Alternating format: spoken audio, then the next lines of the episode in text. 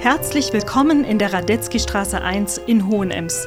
Hier entsteht in der alten Villa Ivan und Franziska Rosenthal das Literaturhaus Vorarlberg. Mein Name ist Frauke Kühn und hier im Podcast treffen Daniela Egger und ich uns einmal in der Woche für eine Viertelstunde mit ganz unterschiedlichen Gästen. Das können Autorinnen und Autoren sein, aber auch Menschen, bei denen man auf den ersten Blick denkt, dass sie vielleicht gar nichts mit Literatur zu tun haben. Wir blicken gemeinsam mit Ihnen hinter die Kulissen der Literaturlandschaft und erzählen euch dabei auch vom spannenden Making-of unseres künftigen Literaturhauses. Schön, dass ihr dabei seid. Wir begrüßen euch und unseren heutigen Gast. Hallo Michael, lieber acht Arme oder lieber zehn Arme? Am besten zwölf Arme, dann hat man immer ein paar zur Reserve noch dabei.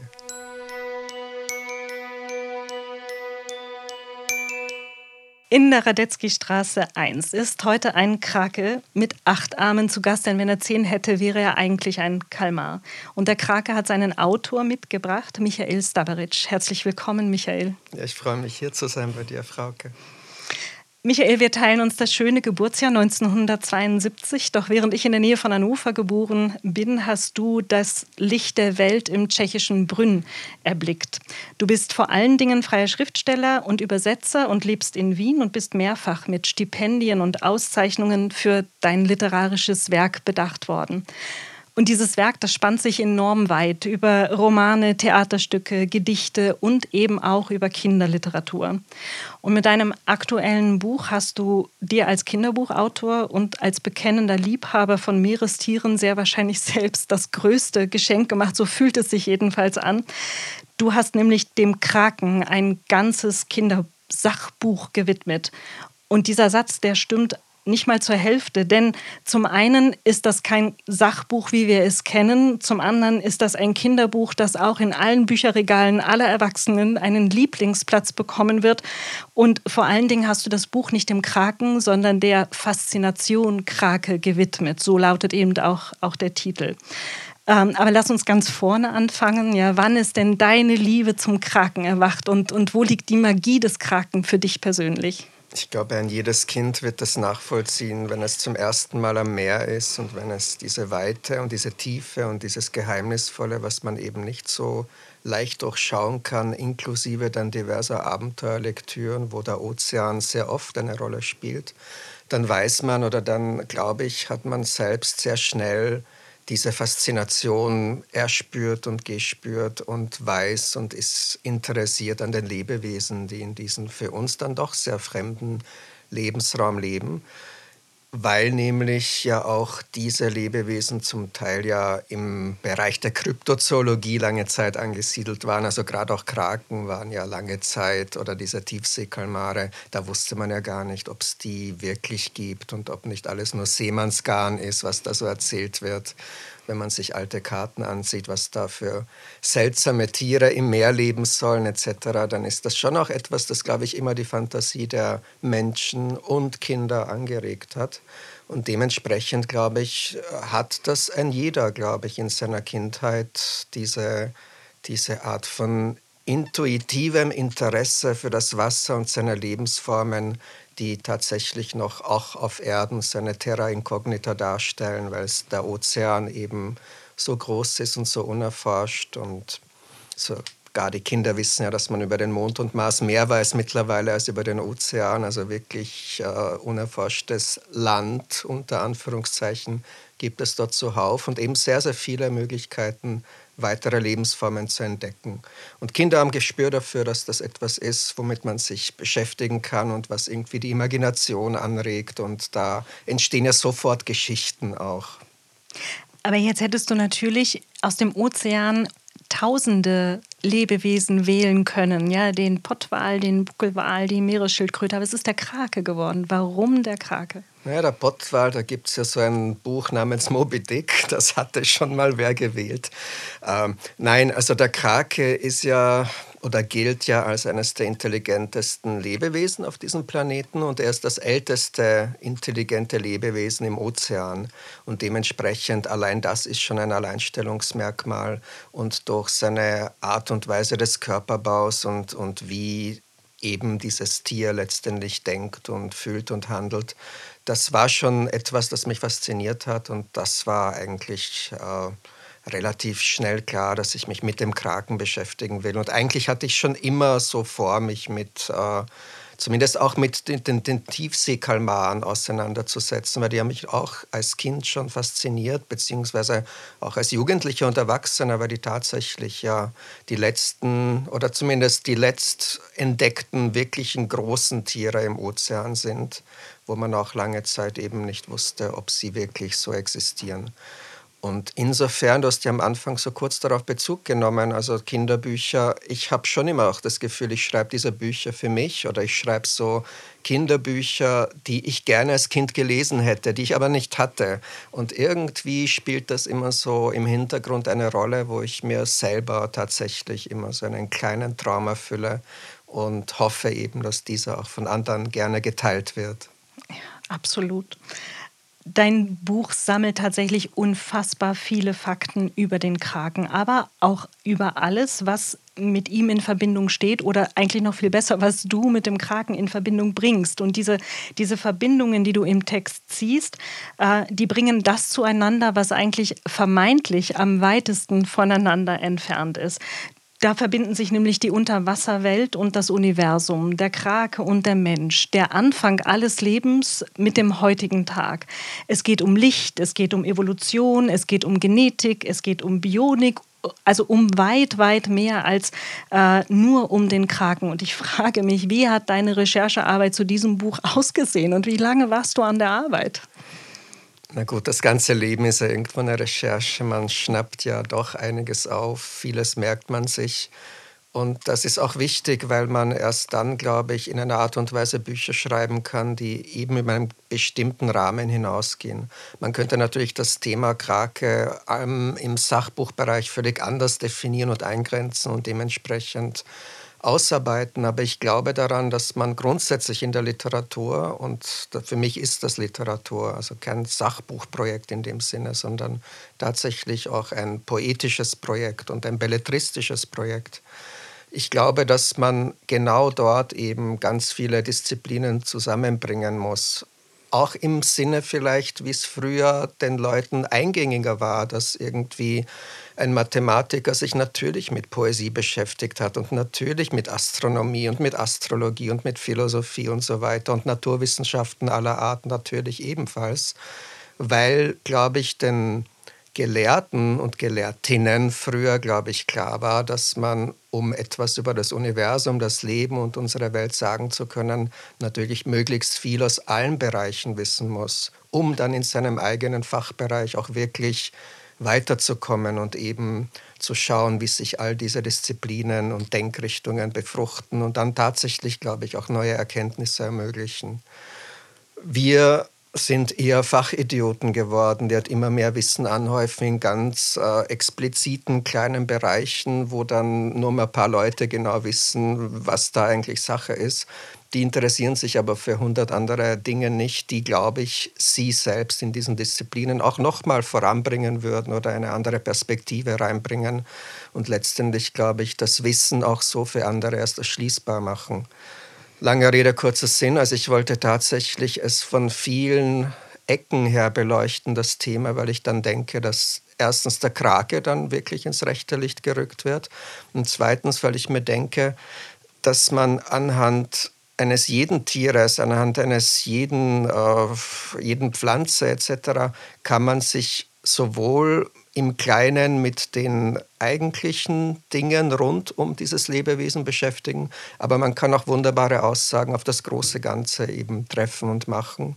Und der Ozean ist natürlich der Sternenhimmel. Wenn man am Grund des Ozeans steht und irgendwie ein paar Scheinwerfer gegen den Himmel quasi richtet oder die Wasseroberfläche, dann tauchen da ja unzählige Milliarden von leuchtenden kleinen Partikelchen auf. Und ich habe das tatsächlich mal im Fernsehen gesehen, wo eben ein U-Boot unten war und es hat das so ausgeleuchtet aus der Tiefsee rauf. Und das sah aus wie die Milchstraße, wie der Sternenhimmel. Also ich sah auf den im ersten Moment wirklich auch visuell keinen Unterschied. Und da habe ich mir gedacht, dass im Grunde das Meer eine wirklich absolute Entsprechung des ganzen Universums ist, nämlich auch auf einer visuellen Ebene, wenn man nämlich jedes kleine Partikelchen und Leuchttierchen und was da alles kreucht und fleucht als einen Planeten oder als einen Kometen oder als eine Art Milchstraße, Galaxie etc. betrachtet. Und dann, glaube ich, kann man auch in einer poetischeren Art und Weise eben Vergleiche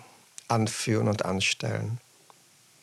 Als ich in dein Buch abgetaucht bin, habe ich natürlich jede Menge über Kraken gelernt, das ich nicht wusste und das mich wirklich zum Staunen gebracht hat. Also man hat natürlich schon einmal irgendwo aufgeschnappt, dass Kraken sehr intelligente Tiere sind, dass sie acht Arme haben. Aber was ich natürlich nicht wusste, ist, dass Kraken zwar acht Arme haben, aber einer davon ihr Lieblingsarm ist. Und ich wusste auch nicht, dass diese Arme in kürzester Zeit nachwachsen, falls sie mal einen einbüßen. Und dass sie drei Herzen haben. Äh, und was mich besonders begeistert ist, dass sie quasi mit dem ganzen Körper schmecken können. Mhm. Ähm, was war das Erstaunlichste für dich, was du im Rahmen deiner Recherche über den Kraken neu entdeckt oder gelernt hast? Ich habe natürlich selber sehr, sehr viel für mich gelernt und ich glaube tatsächlich, es war diese, was ich heute den Kindern noch erzählt habe, weil ich das sehr komplex und kompliziert finde, diese Zusammensetzung des Krakenblutes und dass es eben dass es eben im Grunde auch eine Barriere ist für die Kraken, also wenn man das weiter ausführt, weil in der Zukunftsforschung sind sich einige, wenn sie sich festlegen müssten, wie sich die Evolution weiterentwickelt, wenn sie sich für irgendeine Tierklasse entscheiden müssten, die gewissermaßen das Land neu bevölkert und wenn man so ausgehen davon, dass das Leben aus dem Meer kommt und dann tatsächlich auch die Evolution hier an Land weitergeht, dann haben unisono alle gesagt, durch diverseste Disziplinen, dass die Kraken diejenigen sind, die theoretisch das Zeug hätten, das Wasser zu verlassen und an Land zu leben. Ich habe da sogar so Animationen gesehen, wie das aussehen könnte, tatsächlich in so Zukunftsforschungsdokus oder so, wie man das benennen müsste. Und da waren diese Kraken wie Affen an den Bäumen, konnten natürlich besser klettern als Affen, weil mit acht Armen und so weiter geht das ja auch alles äh, leichter von der Hand. Und das Einzige, was sie hindert, das zu tun in dieser utopischen Vorstellung, ist eben ihre Zusammensetzung des Blutes, weil sie an Land nicht so gut atmen können.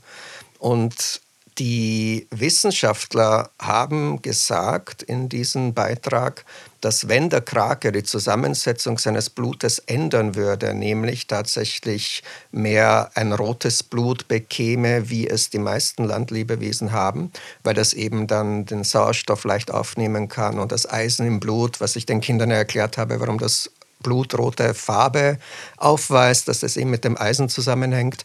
Also sobald der Krake, der dieses Kupfer im Blut hat und dieses blau-grüne Blut, wenn er es schafft, das Kupfer in seinem Blut durch Eisen zu ersetzen, dass er dann in der Lage wäre, tatsächlich das Wasser zu verlassen und an Land zu leben und auch an Land zu atmen und dementsprechend sich zu entwickeln und voranzukommen.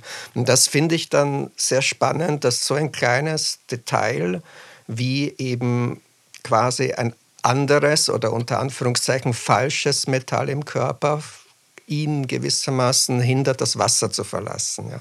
Und dass vielleicht ja auch andere Lebewesen ja möglicherweise auch so beschaffen waren mal und, und das Wasser erst verlassen konnten, nachdem sich so etwas wieder durch die Evolution geändert hat. Und ich weiß, das sind natürlich ganz kleine Details, aber ich finde, es ist eben so viel denkbar und so viel möglich und es kommt eben auf diese kleinen, winzigen Details an. Du hast eben schon angedeutet, dass du eigentlich, also und das sage ich jetzt, du hast eigentlich das Kindersachbuch für mich nochmal neu erfunden, weil es ähm, so viel mehr ist als ein Sachbuch. Es hat eben, man, also als Leserin trifft man ähm, natürlich auf Sachbuchinformationen, hinter denen sich aber immer das große Abenteuer, das Rätsel, das Geheimnis, äh, eine große Neugier aufhalten. Man trifft auf Nonsenslyrik, äh, man trifft auf ähm, Prosatexte, auf die wirklich gute, handfeste, gute Nachtgeschichte, auf das Spiel mit Realität und Fiktion, das sich durch das ganze Buch zieht das am Anfang behauptet, alles wäre wahr. Ähm, also du legst ganz viele feine literarische Spurenausrichtung, Moby Dick, Moby Dick äh, Jules Verne zum kleinen Prinzen. Also du sprichst auch Einladungen bewusst in die mhm. Literatur aus. Und was mir auch auffällt, ist, dass das Buch immer wieder die Kinder zur Interaktion auffordert. Also da gibt es Rätselseiten, da gibt es die Aufforderung, diese wirklich fantastischen Illustrationen von Michel Ganser, die sehr grafisch im Strich sind, die schwarz-weiß gehalten sind und mit goldenen Elementen immer punktuelle Leuchtpunkte mhm. setzen. Also wirklich richtig also einfach äh, auch eine künstlerische, hochwertige und fantastische Arbeit in diesem Buch.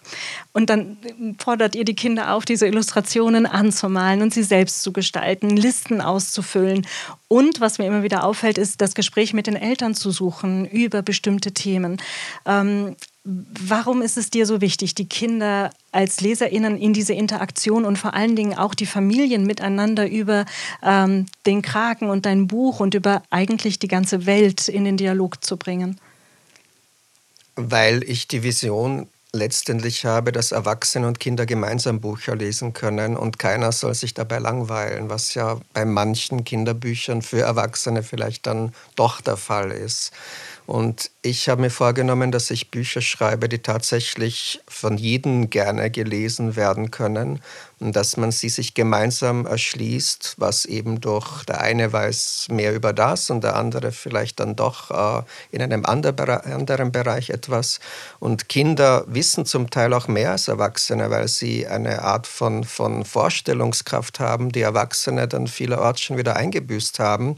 Und ich finde, dass man sich hier auf einer, auf einer gleichwertigen Ebene begegnen kann als Leser und Leserin und darüber sprechen und diskutieren und dass eben dieses Fragen stellen ja grundsätzlich in der Wissensaneignung das Um und Auf ist. Also Antworten zu finden ist die eine Sache, natürlich sehr wichtig, aber das Fragen zu stellen, das Hinterfragen und sich quasi über das Fragen äh, diverseste Universen zu erschließen. Wie die dann beschaffen sind, spielt ja im ersten Moment keine Rolle. Aber allein die Vorstellung, dass man durch eine Frage einen ganz großen Raum sich eröffnen kann, den man dann so nach und nach versucht irgendwie zu begehen und herauszufinden, was wahr ist und was tatsächlich eher fabuliert ist und wie alles zusammenhängt, dass man das mit Literatur machen kann und dass Literatur wirklich wunderbar dafür geeignet ist, sich auf dieses Abenteuer gemeinsam einzulassen, das, glaube ich, kann dieses Krakenbuch leisten. Und dementsprechend ist die Interaktion natürlich auch so ein ja, so ein klein, sind so Brotkrumen, die man hinwirft, wo man hofft, dass, an, dass man diesen Pfad geht, weil man dann eben das Gefühl hat, man hat sich die Kirschen selber vom Baum gepflückt und hat sich das bereits schon angeeignet. Das hat mir nicht irgendeiner quasi in einem Vortrag erzählt, sondern ich bin es selber, der diesen Vortrag hält und der diesen aktiv gestaltet, der die Dinge hinterfragt und der letztendlich eben durch so ganz einfache Handlungen wie etwas anmalen, etwas suchen oder seine Berufswünsche in dieses Buch zu notieren, wo ich mir dann immer gedacht habe, na ja, also wenn man seine Berufswünsche in, diesen, in das Krakenbuch verewigt, wofür der Platz da ist, dann kann man das später überprüfen und dann will man es aber vielleicht überprüfen. Das bedeutet aber, dass man das Buch immer bei sich behält und irgendwann hat man vielleicht tatsächlich dieses Aha-Erlebnis, dass man es schon wieder vergessen hat und dann taucht das auf.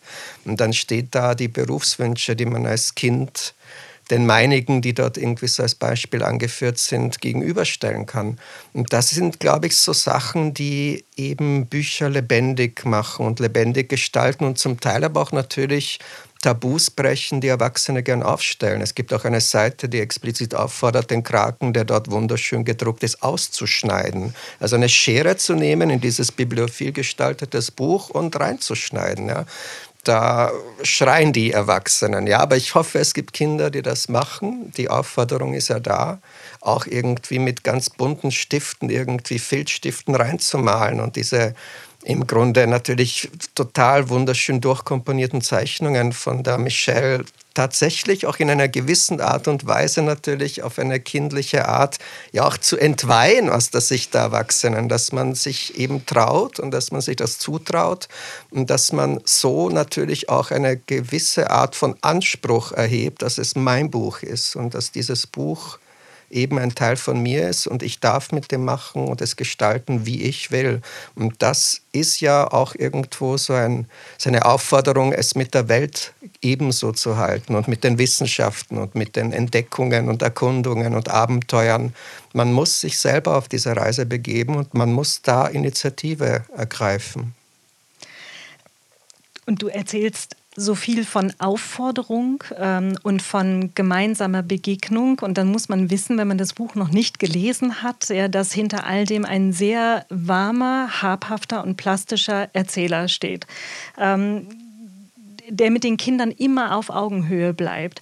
Also du traust den Kindern was zu, du nimmst sie ernst, du drückst dich nicht um Fachbegriffe herum, aber du faltest eben hinter diesen Fachbegriffen sofort das große Abenteuer auf, sodass überhaupt keine Berührungsängste entstehen, sondern Einladungen der absoluten Neugier hinter diesem Begriff zu folgen, denn dort liegt etwas sehr Spannendes, was es unbedingt zu entdecken gilt. Ähm, und dieser Erzähler, der ist wirklich zum, zum Anfassen. Also man schlägt die erste Seite auf und man ist einfach nicht mehr allein. Also selbst wenn mal nicht ein Elternteil äh, dieses Buch mit dem Kind liest, hat das Kind jemanden an seiner Seite, dem es absolut vertrauen kann. Ähm, du stellst dich nämlich wirklich voll auf diese Kinder ein. Du ähm, nimmst dir Zeit für die Kinder, du lässt ihnen äh, Zeit, indem du auf sie wartest, wenn sie gerade mit den Dingen beschäftigt sind, äh, die du ihnen im Buch vorschlägst.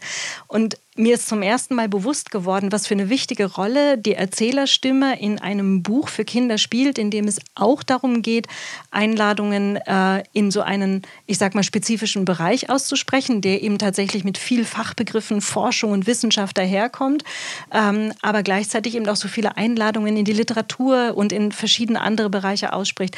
Hat sich diese Rolle des Erzählers entwickelt während des Schreibens oder war dir eigentlich immer klar, dass es den braucht? Mir war wirklich immer klar, dass es den hier braucht. Also ich habe zwar ein paar Schreibversuche unternommen, wie ich es im Grunde strukturieren kann als Ganzes, aber mir war klar, dass es diese Art von Erzählstimme braucht, die im Grunde sowas wie der unsichtbare Freund ist, weil du es schon angesprochen hast. Also so eine Art Alice im Wunderland-Figur, die dann auftaucht und die eben, auch wenn sie unsichtbar ist, dass man sie trotzdem auch mitimaginieren kann und vielleicht ja auch äh, eine Stimme, also nicht meine Stimme, aber dass man auch durch dieses Erzählen oder durch diese Ansprache, weil man ja immer in einem Dialog ist oder zu sein scheint als Kind, dass man auch diese Stimme vielleicht so ein bisschen mit imaginiert im Kopf, als wäre immer jemand da und der und man ist quasi gemeinsam unterwegs durch dieses Universum und so Momente wie auf jemanden zu warten, das gebietet schon die Achtung,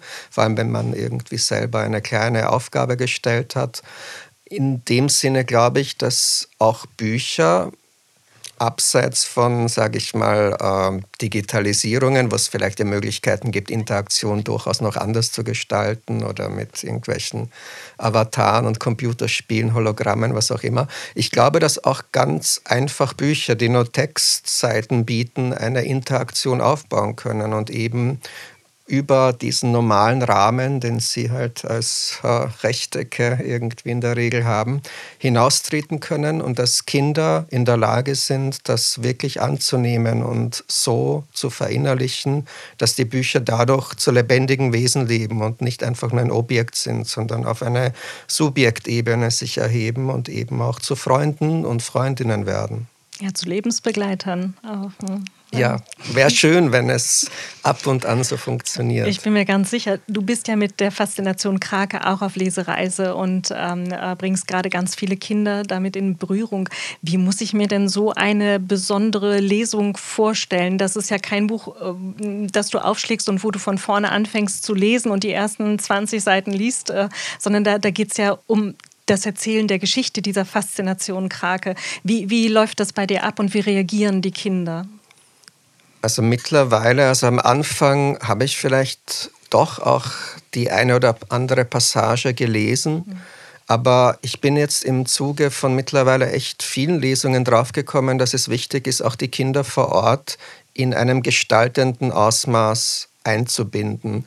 Und die Gestaltungen oder die Akzente, die sie sofort setzen können innerhalb einer, natürlich hat man immer meist nur eine Stunde Zeit, also man kann jetzt nicht in, im Sinne eines Workshops mit, auch mit Zeichnungen und mit Soundeffekten und was weiß ich was, mit dem Ozean könnte man ja weiß Gott was um das ganze Buch nochmal an, an Impulsen basteln. So hat man aber als Kind immer die Möglichkeit, sofort eine Frage zu stellen. Und das hat sich eigentlich, ich muss es mittlerweile gar nicht mehr dazu sagen, dass mich die Kinder jederzeit unterbrechen können, weil sich das intuitiv ergibt. Und durch die Fragen, die sie stellen, geben sie im Grunde den Weg vor, den wir nehmen. Also ich würde über etwas ganz anderes sprechen, aber dann kommt eine Frage und dann heißt es eben, was hat der Krake für einen Mund, was jemanden interessiert. Und dann reden wir eben dann über die Schnäbel der Kraken und über die Schnäbel der Vögel und über Evolution und dann ergibt sich so das eine und andere und dann kommen weitere Fragen und dementsprechend kann man dann eben die Kinder so aktiv mit einbinden.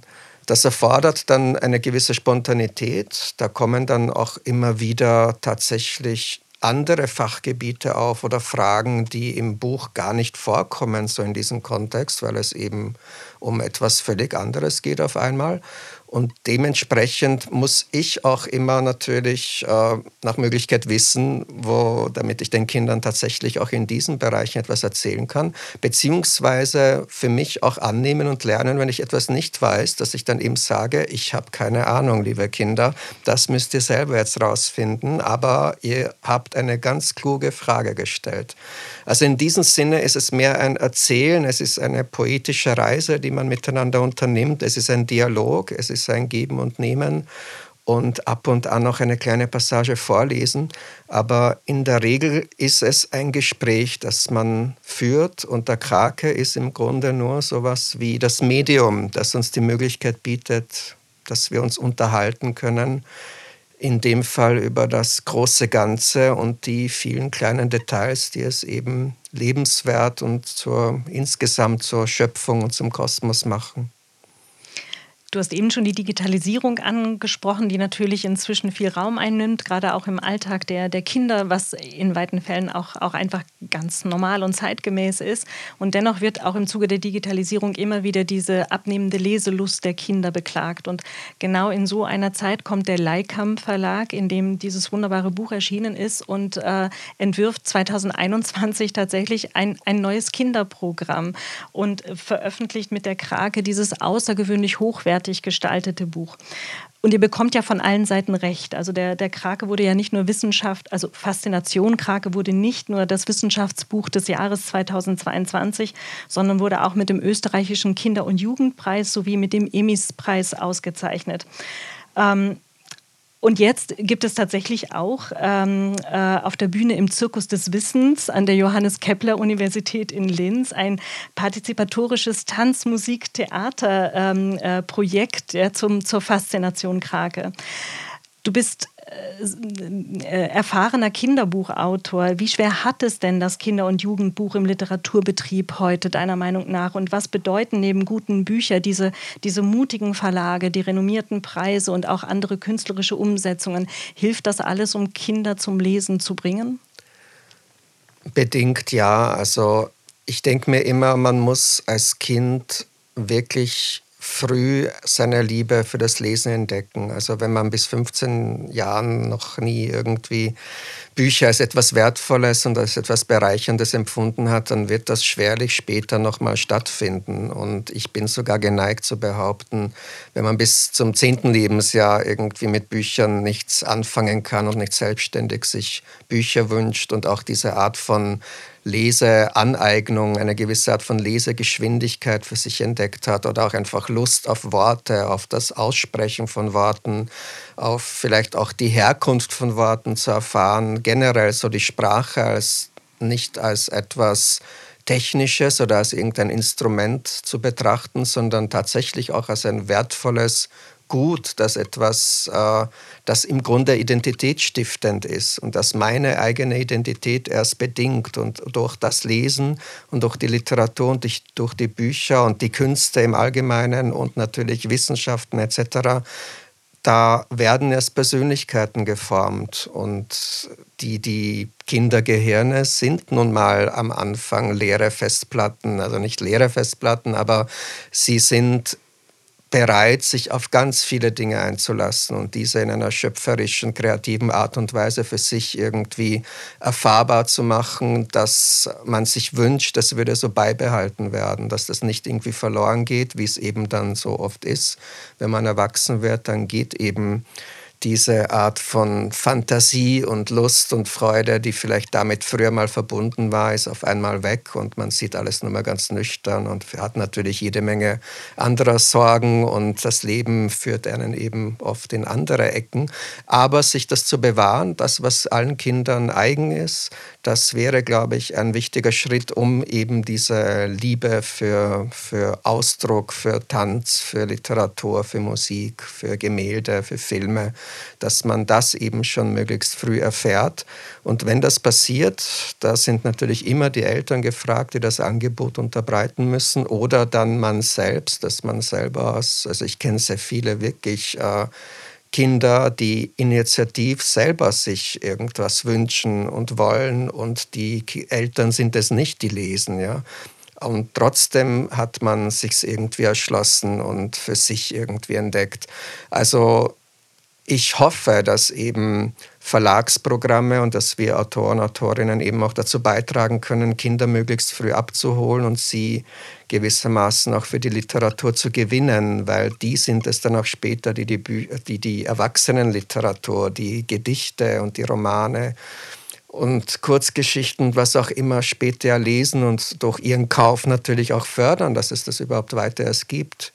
Wenn wir Kindergenerationen quasi nicht fördern oder es zulassen, dass sie mit dem Lesen nicht mehr sozialisiert werden, dass sie kein ästhetisches Empfinden haben, was ein schönes Buch ist überhaupt, weil es eine gewisse Haptik erfordert, man ein gewisses Gespür für Farben, also und Kinder können das alles, die erkennen, was wertig ist und was irgendwie nur Schrott ist und dass man das auch spüren kann mit seinem ganzen Körper und dass man eben schon als Kind so eine Art von, von Klarheit haben kann, was man auch später immer wieder so haben will und das andere lehnt man dann eben ab.